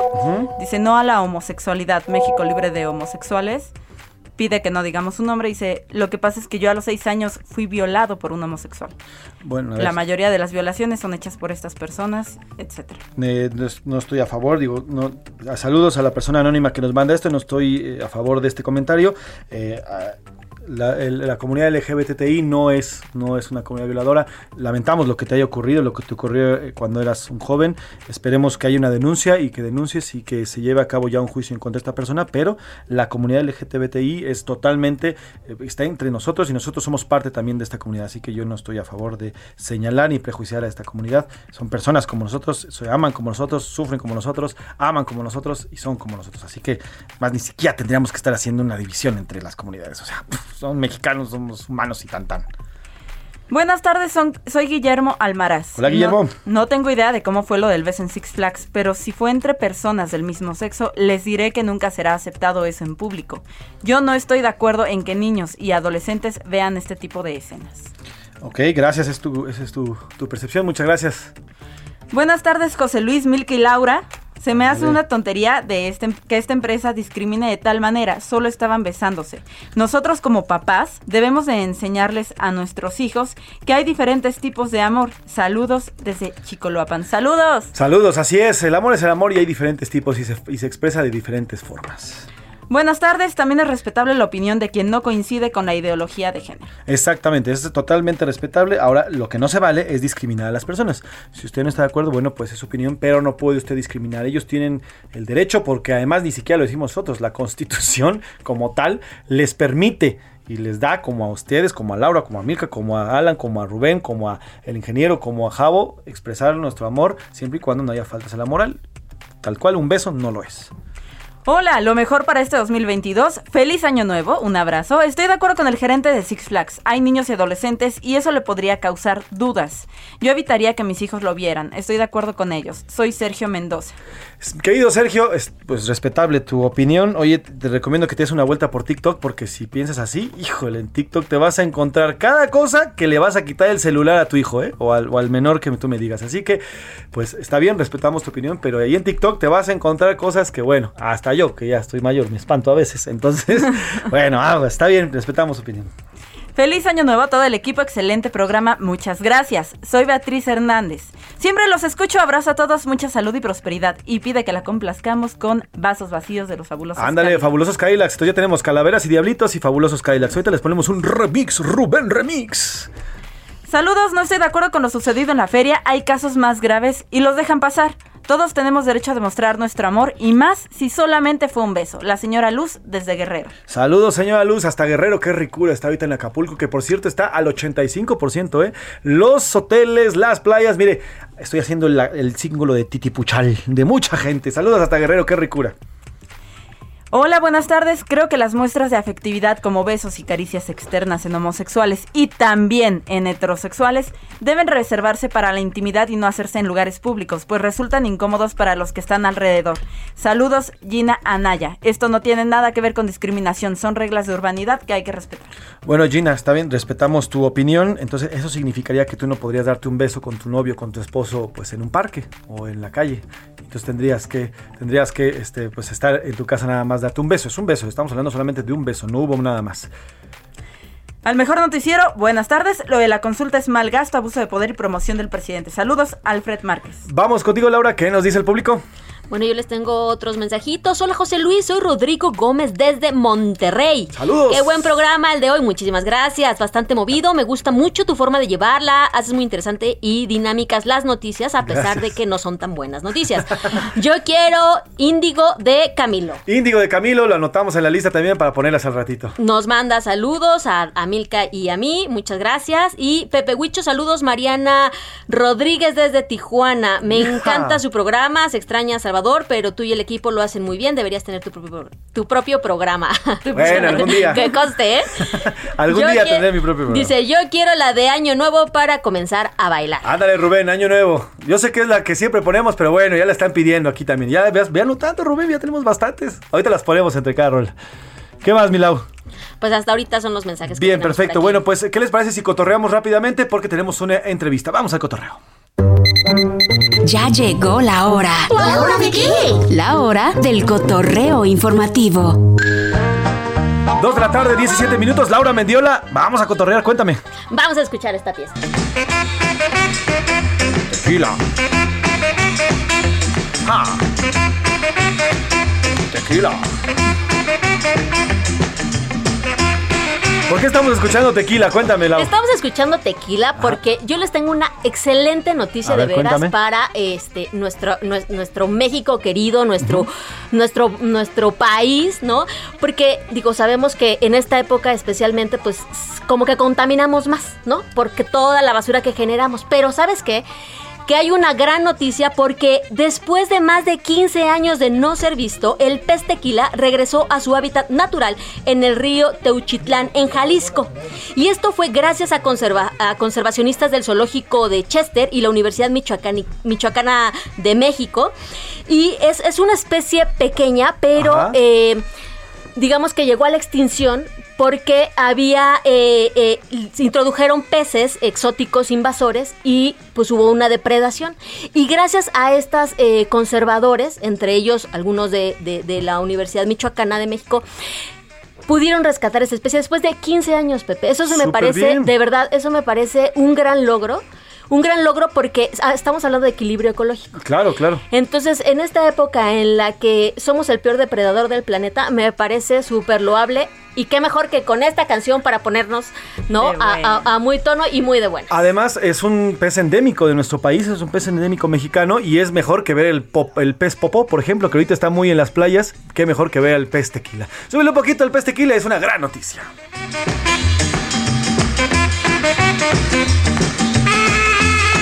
Milka Ramírez, ¿tú qué traes para el cotorreo? Doy rápido el cotorreo Ajá. y es que un youtuber finlandés, bueno, ubican estos carros carísimos de París que se conducen solos. Sí, claro, hay Ah, taxis, de hecho, bueno, eh, de aplicación aquí en, en México. Pues estos carros... Tesla, Tesla, se llama Tesla. Bueno, Ajá. Tesla. Él Ajá. tenía un Tesla 2013 y empezó a registrar fallas a los 1500 1500 kilómetros. Sí. Y dijo, bueno, voy a ir a ver en cuánto me sale el chistecito. Le salían más de 20 mil euros. ¿Qué? Entonces ¿Cuántos es en dijo, pesos mexicanos? En pesos mexicanos. Ahorita ya te digo, diga, y Ahorita luego. dice José Luis.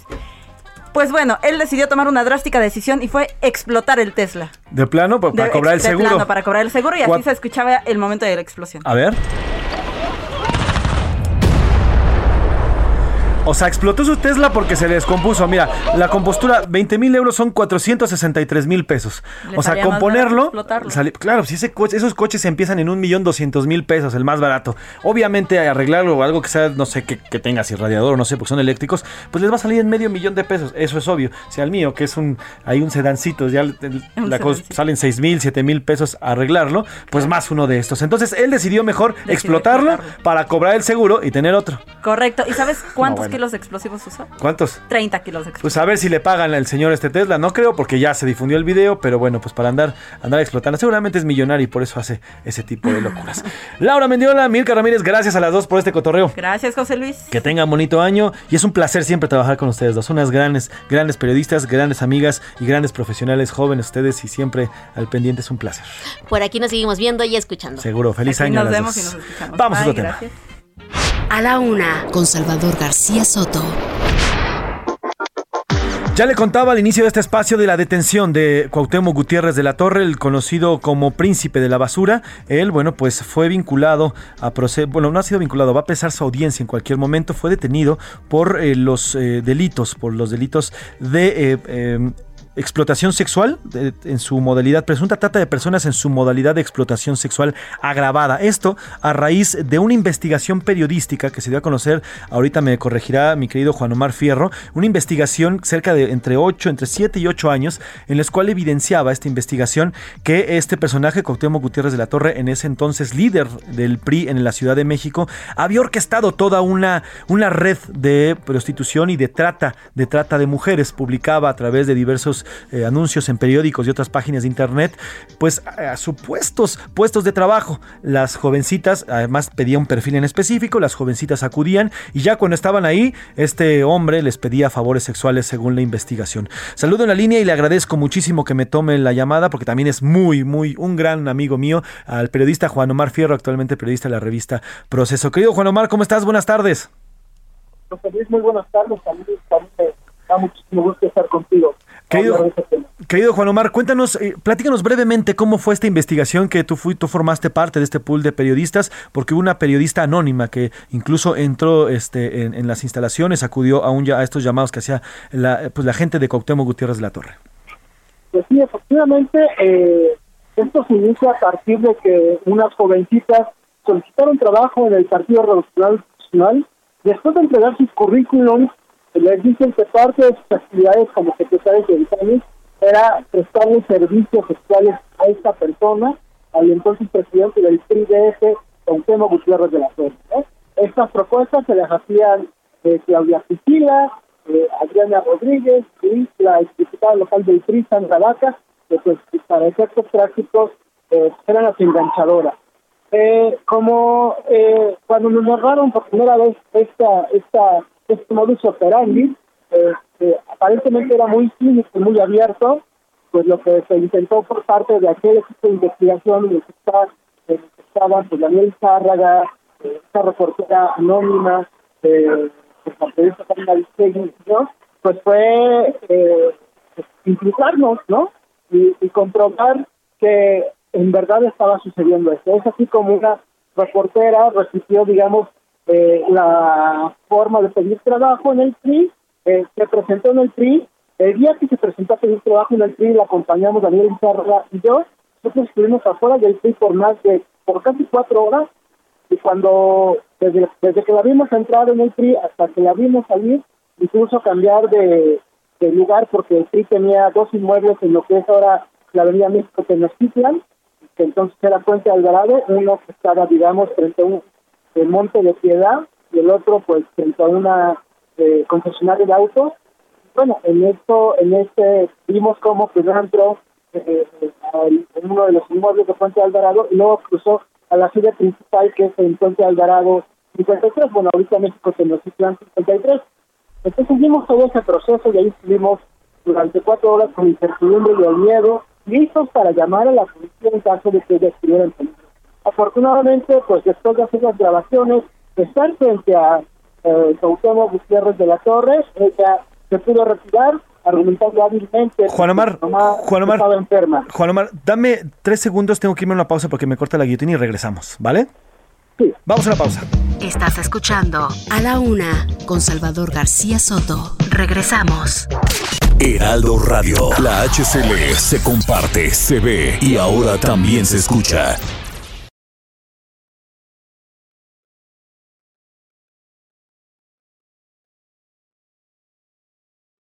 Heraldo Radio 98.5 FM, una estación de Heraldo Media Group, transmitiendo desde Avenida Insurgente Sur 1271, Torre Carrachi, con 100.000 watts de potencia radiada. Ya estamos de vuelta con A la Una, con Salvador García Soto.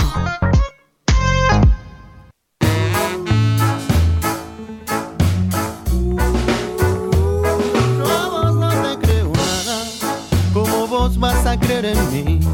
Universos de tierra y agua me alejan de vos. Las tumbas son para los muertos, las flores para sentirse bien.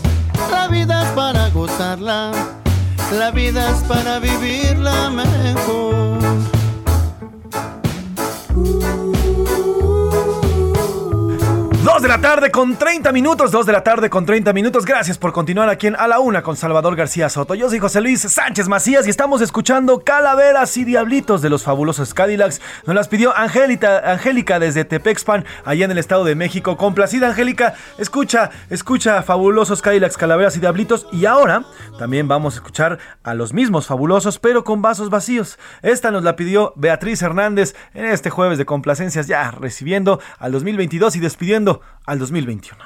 No sé bien qué día es hoy, solo sé que te vi salir y en cinco minutos perdí las letras para hablarte a vos. Yo sé, yo sé que no tengo palabras y nunca las voy a tener. A la una, con Salvador García Soto. Retomamos esta llamada con el periodista Juan Omar Fierro, periodista de la revista Proceso. Nos contabas, querido Juan Omar, eh, este acompañamiento, esta investigación que hicieron, eh, acompañaron a una periodista anónima que acudió a la sede del PRI aquí en la Ciudad de México, allí cerca de Puente de Alvarado, a un anuncio, hizo, eh, acudió por un anuncio de trabajo y bueno, estuvieron más de cuatro horas afuera de esta sede esperando a que esta reportera pues, pues hiciera o acudiera a este, a, a pedir este trabajo, supuesto trabajo. Juan Omar, cuéntanos qué pasó con la historia. Pues entonces, fíjate que después de que estuviera ahí eh, de estas cuatro horas, pues ella pudo grabar justamente a Claudia Priscila y a Adriana Rodríguez, eh, justamente haciendo estos ofrecimientos, ¿no? Le preguntan primero si está dispuesta a ser secretaria, si está dispuesta a ser edecán, y terminan diciéndole que si quiere, eh, proponiéndole que preste favores sexuales a este personaje, al ex líder del PRI capitalino Cuauhtémoc Gutiérrez de la Torre. A partir de que se da este reportaje, pues este personaje renuncia a la dirigencia del PRI capitalino y las víctimas eh, de personas que habían acudido a solicitar trabajo y se habían enfrentado a este, pues a este negocio de trata de personas financiado por el PRI, pues presentan una denuncia, una denuncia penal, una denuncia penal que durante el gobierno de Miguel Ángel Mancera, pues no prosperó eh, se habla por parte de la actual fiscalía de que hubo muchas irregularidades para proteger a este personaje y finalmente pues el gobierno actual, la fiscalía actual a cargo de Ernestina Godoy, se encarga de eh, corregir muchas de las actuaciones que no estaban bien y finalmente el año pasado pues se da esta orden, más bien eh, a principios de este año, a finales de febrero, pues se da eh, esta eh, finalmente consigna el expediente y se da eh, esta orden de aprehensión, eh, pero aún así con Cuauhtémoc Gutiérrez de la Torre logra evadirla porque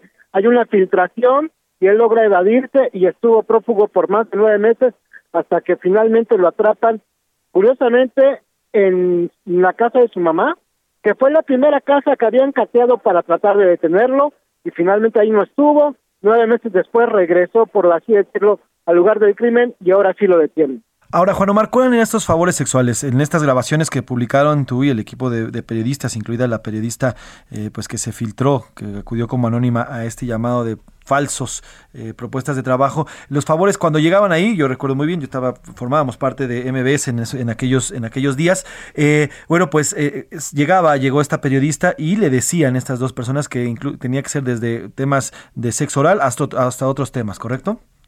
Sí, tener relaciones sexuales, ¿no? Eh, en las oficinas del PRI y en algunos casos, pues tener relaciones sexuales con él a fiestas en las que eh, fueran invitadas, ¿no? Y que prometían pagarles extra, ¿no? Eh, les pagaban un salario quincenal aproximadamente de entre 8 y 12 mil pesos, más de lo que supuestamente les diera Cuauhtémoc Gutiérrez de la Torre después de cada favor sexual. Y bueno, le proponen ahí a, a, a estas mujeres, pues que, que entre más amables sean con ellas, pues mejor les va. Y bueno, decir que por un lado, pues estas mujeres acudían buscando trabajo de secretarias, de decanes, y ya te entregaban sus currículums, con sus papeles personales, con sus datos, es que les cambiaban la jugada y les proponían eh, eh, hacer estos, ofrecer estos servicios sexuales a Cuauhtémoc Gutiérrez de la Torre, ¿no? Eso ya representa, además de una publicidad engañosa, una forma de coacción, porque estás frente a un personaje que tiene poder político y si tú te niegas no sabes qué va a pasar. Entonces, desde ahí ya había coacción, desde ahí ya había engaño y desde ahí empezaba esta red eh, pues de trata de personas que operaba Cuauhtémoc Gutiérrez de la Torre. Claro, y además en aquellos tiempos, Juan Omar, hablábamos de que el señor, este personaje, Cuauhtémoc Gutiérrez, era una persona muy poderosa dentro del PRI, y dentro del PRIismo en general, y en la Ciudad de México en específico. Estaba a cargo no solamente de la parte de los pepenadores de este, de este gran grupo, sino también había otros grupos, incluso un grupo, grupos violentos y de golpeo. Sí, efectivamente, o sea, eh, él se hizo de la dirigencia del PRI capitalino a base de golpeadores. Hay que recordar que hubo varias denuncias justamente por eh, por agresiones en su contra, entre ellos de Rosario Guerra, que en algún momento compitió por él, eh, también le tocó sufrir a Beatriz Paredes, a la extinta María de los Ángeles Moreno, que en todo momento María de los Ángeles Moreno se dedicó a combatir a este personaje porque lo consideraba pernicioso para su partido y que finalmente eh, esta esta mujer eh, María de los Ángeles Moreno a pesar de haber trabajado con el expresidente Carlos Salinas de Gortari, eh, pues no pudo con él, ¿no? Era tanto el poder de Cuauhtémoc Gutiérrez de la Torre que una funcionaria de primer nivel que trabajó con el expresidente Carlos Salinas no pudo con él.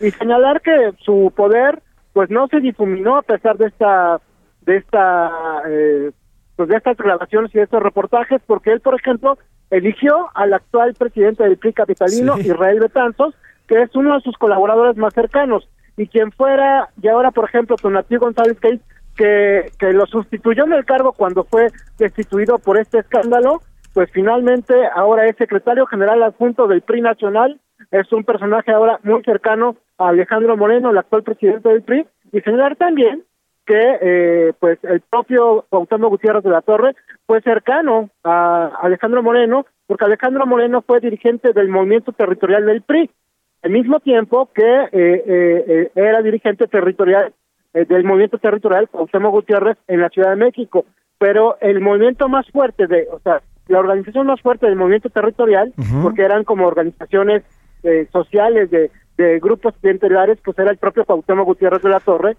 con los pepenadores en la Ciudad de México. ¿Y qué me dices de Sandra Vaca, quien actualmente es diputada del Partido de Revolución Institucional? Pues sí, diputada local. Ella quiso ser diputada federal. Sí. Eh, afortunadamente, cuando eh, dimos a conocer este asunto, eh, la bajaron, la bajaron realmente de, su candidatura, pero ella pretendía ser diputada federal. Este y, bueno, era en cuando el momento de los hechos era la secretaria particular de Cuauhtémoc Gutiérrez de la Torre y, y a pesar de estar en esta red, en esta red de pues de como reclutadora, pues la convirtieron primero en diputada local, ya buscaban convertirla en diputada federal, eh, ahora es prófuga de la justicia, hay una orden de aprehensión contra ella y también contra el secretario de Finanzas del PRI capitalino, Roberto Zamorán. Ahora, Juan Omar, después de esto hubo una también incluso pues una persecución, si podemos llamarlo así, en contra de los periodistas, incluido tú, de los que participaron en esta investigación. Cuéntame qué hay de eso. Pues fíjate que sí, hubo una operación en contra de los periodistas eh, organizada aparentemente por, pues no sé, estrategas de esta persona y en el que participaron los otros periodistas, ¿no? Es el caso de Ciro Gómez Leiva, que le dio voz todo el tiempo a, a Cuauhtémoc Gutiérrez de la Torre, nunca le dio voz a las víctimas, y, y bueno, señalar que la que por ejemplo eh, Ciro Gómez Leiva nunca dio entrada, nunca dio, nunca ha mencionado que hay una grabación íntegra de cuatro horas no editada, con voces originales, en la que se ve justamente desde que llega esta reportera anónima al PRI hasta que sale, ¿no? O sea, todo está grabado, todo está grabado y obviamente se oye todo. E, esta grabación está íntegra en internet, por cierto, eh, debe estar por en alguno de los canales de, del equipo original que se hizo la investigación. Y bueno, eh, también señalar que eh, esta esta embestida incluía muchos ataques en redes, ¿no?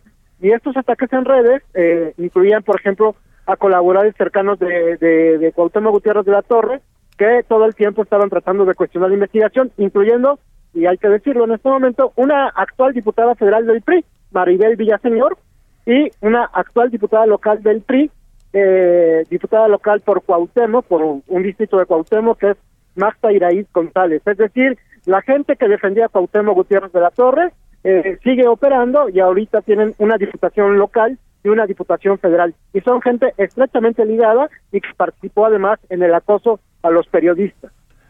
Estamos pendientes, querido Juan Omar, de qué es lo que venga en cualquier momento, si no es que ya inició esta comparecencia de Cuauhtémoc Gutiérrez de la Torre en el reclusorio y veremos en qué para el tema. Por lo pronto ya fue detenido y este, estaremos pendientes de la información. Te agradezco esta llamada, querido amigo, y te mando un enorme abrazo. Eh, también te regreso el abrazo y feliz año para ti y todo tu auditorio. Feliz año, Juan Omar Fierro, periodista, periodista de la revista Proceso. Él estuvo en este, en este tema. Y precisamente vamos hasta el reclusorio con el reclusorio sur, con el, no, perdón, reclusorio oriente, con Gerardo Galicia, quien está pendiente de la eh, audiencia de Cuauhtémoc Gutiérrez de la Torre. Gerardo, cuéntanos en qué va esta, esta audiencia y qué es lo que se ha dicho. Buena tarde. Excelente tarde, mi querido José Luis. Y fíjate que esta audiencia todavía continúa al interior del juzgado 17, que se ubica justo a un costado del reclusorio oriente. Se va a determinar la situación jurídica de el también llamado Sara de la Basura. Hablamos de Cuauhtémoc Gutiérrez, luego de esta serie de denuncias que desde el 2014 eh, han llevado eh, en su contra por la modalidad de trata de personas, en modalidad de explotación sexual agravada, tentativa y publicidad engañosa. Ha sido, eh, de hecho, un proceso muy largo. Eh, ya era buscado eh, Cuauhtémoc Gutiérrez por la Interpol en 190 países, tenía ficha roja, pero gracias a labores de inteligencia por parte de la Fiscalía General de Justicia de la Ciudad de México y luego de un cateo que se realizó en el número 178 de la calle Ejidatarios, en la colonia Villa Tlalpan. Para mayor referencia sobre el viaducto Tlalpan, muy cerca ya de la salida a Cuernavaca, se logra la detención de este sujeto. Fue llevado en primera instancia hacia la agencia 50 del Ministerio Público en la colonia de Autores, luego al reclusorio Oriente y ya en estos momentos está en el juzgado 17 eh, con sus abogados, por supuesto, para determinar su situación jurídica y estamos a la espera de que termine esta audiencia para eh, tener los primeros eh, reportes y las primeras impresiones luego de esta primera audiencia eh, después de su detención, mi querido José Luis. Jerry, pues estaremos pendientes en los diferentes espacios de aquí de Aldo Media Group. También en la noche tendremos tu reporte en las noticias de la noche. Te agradezco que estés al pendiente y te mando un enorme abrazo. Feliz año, querido Gerardo. Feliz año nuevo. Con todo gusto, un fuerte abrazo y mis mejores deseos. Mis mejores deseos también para ti. Vamos a los deportes porque ya está el señor Oscar Mota aquí en A la Una.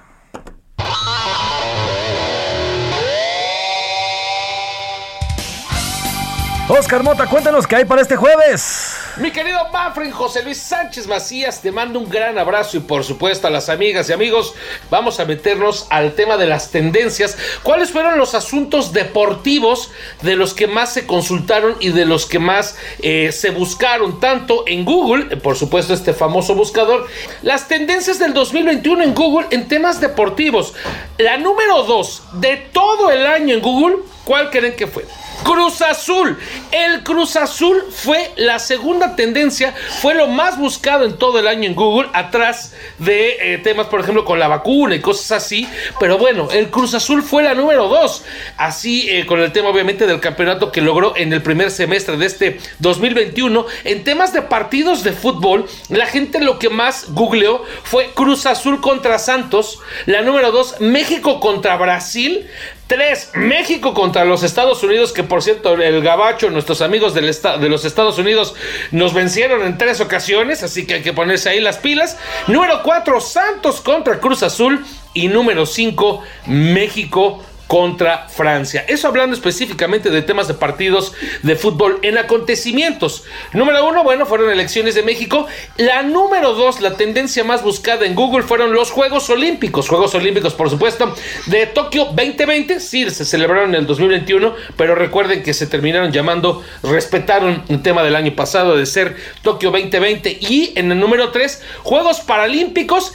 Y la tendencia número cinco, ¿qué óvole? La Fórmula 1. La Fórmula 1 fue la quinta tendencia más buscada por los mexicanos a lo largo del año en temas deportivos. Yo me despido y hablando de temas electrónicos, síganme en arroba mota-sports, platiquemos de deportes y que recuerden que hoy y mañana que sea un gran día para ganar. Cuídense mucho, regresamos, Mafren. Gracias, mi querido Oscar, por la información de los deportes. Vámonos a otro tema. A la una, con Salvador García Soto.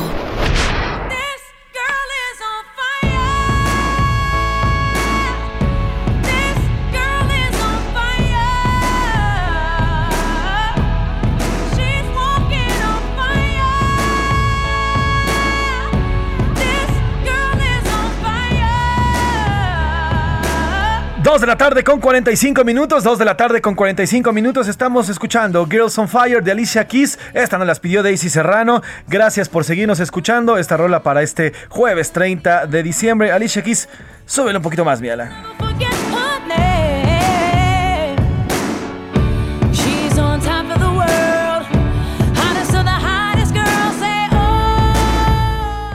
A la una, con Salvador García Soto.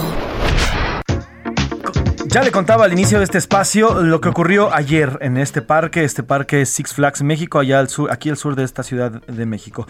Eh, a través de redes sociales, un usuario en internet, Giovanni Aranda, hizo una denuncia en la cual, bueno, pues él acudió a este parque junto con otros amigos, eh, como muchos, como muchos están yendo en esta temporada vacacional a disfrutar, a formar parte de, este, de este parque y entre, pues, normal, en la convivencia normal, una pareja con la que Giovanni iba, pues se dio un beso, un beso como yo lo podría hacer con mi novia, como usted lo podría hacer con su esposa o con su esposo, simplemente eh, ellos eh, son gays, se dieron un beso de lo más normal, como cualquier otra pareja se lo podría dar, y en ese momento llegó el director, el director de este parque, el gerente de este parque, y los cuestionó, los increpó, que por qué lo hacen hacer, lo hacían de esa forma, y los, les dijo que no podían expresar su cariño. Este es parte de los videos que el mismo Giovanni compartió a través de sus redes sociales cuando este gerente les dice que ser amigos está bien, pero no darse muestra de cariño. Así lo dijo este gerente.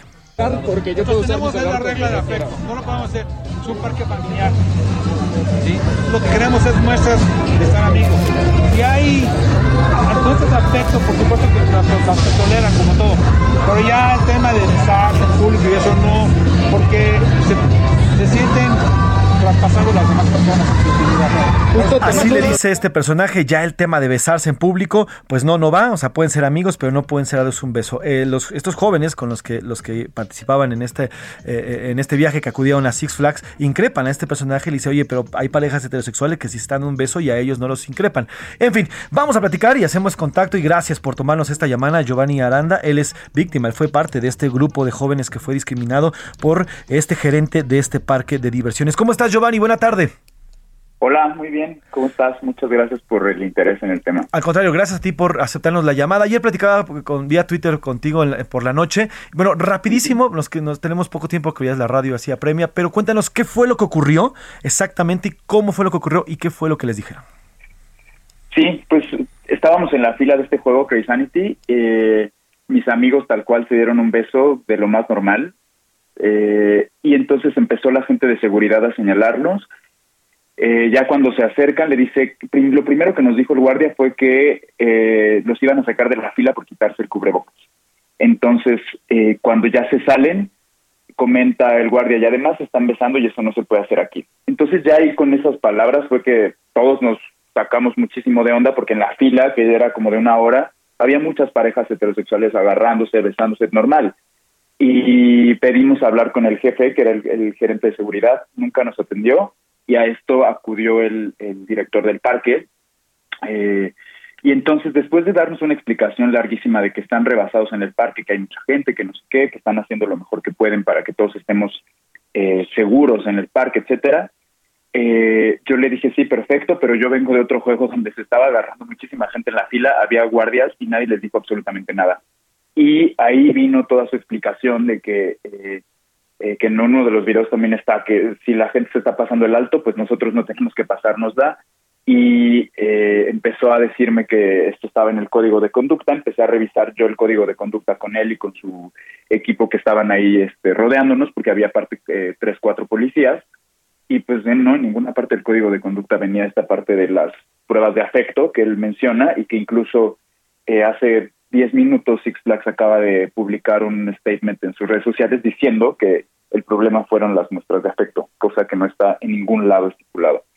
Entonces, eh, cuando le confronto con todo este tema de que no está en el manual, que tal, me empezó incluso a decir que yo lo estaba amenazando, que lo que estaba siendo muy grosero, y lo único que le pedimos fue una disculpa por parte del guardia que trató muy mal a nuestro grupo y me dijo, mira, de una vez te voy a decir que eso no va a pasar, lo más que les puedo dar es pasarlo rápido al juego y listo, aquí, aquí se quedó este malentendido.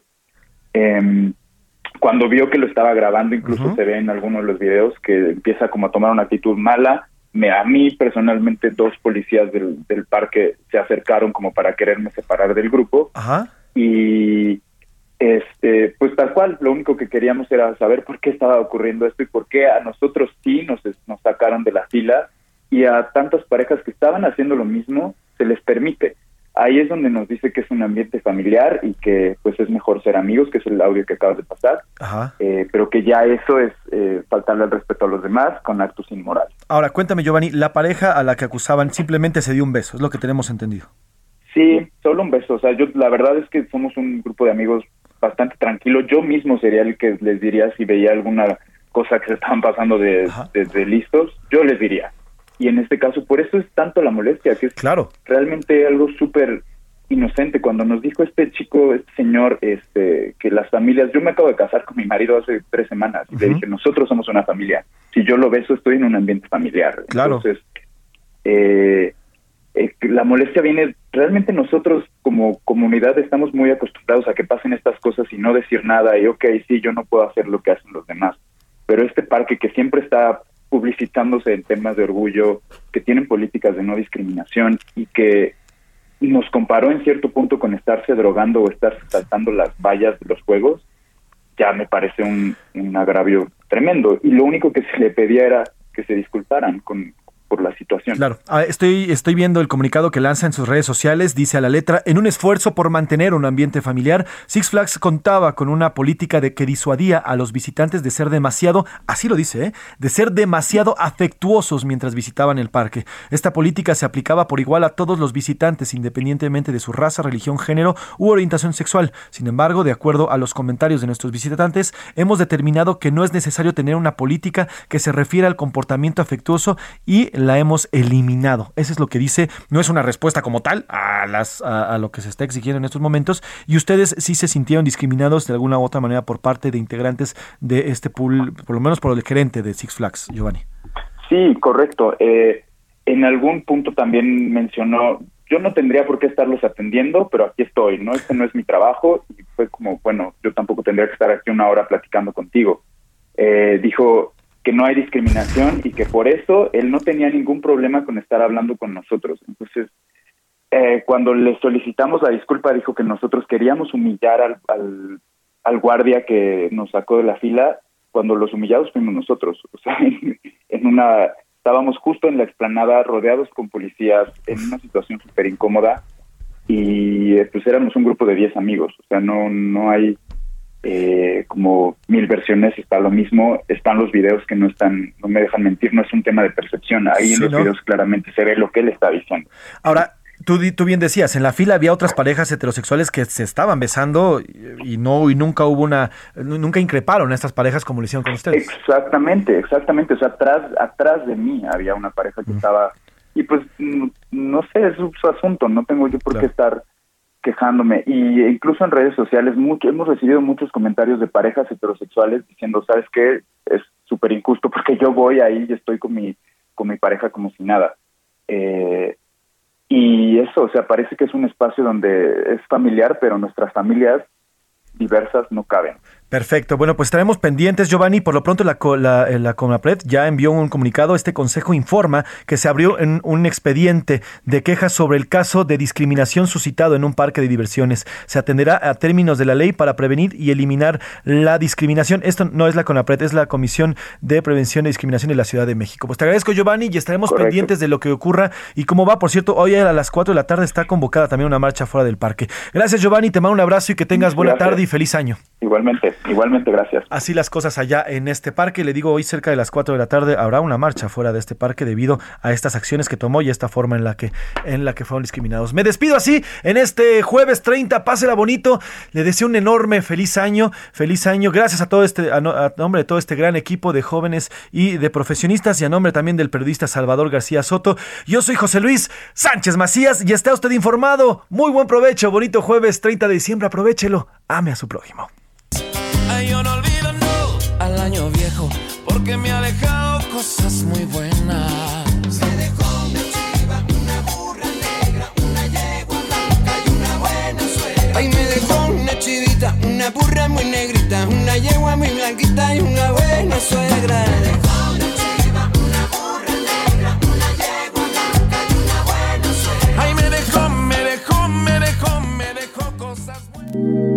Por hoy te Termina a la una con Salvador García Soto. Un encuentro del diario que piensa joven con el análisis y la crítica. A la una con Salvador García Soto.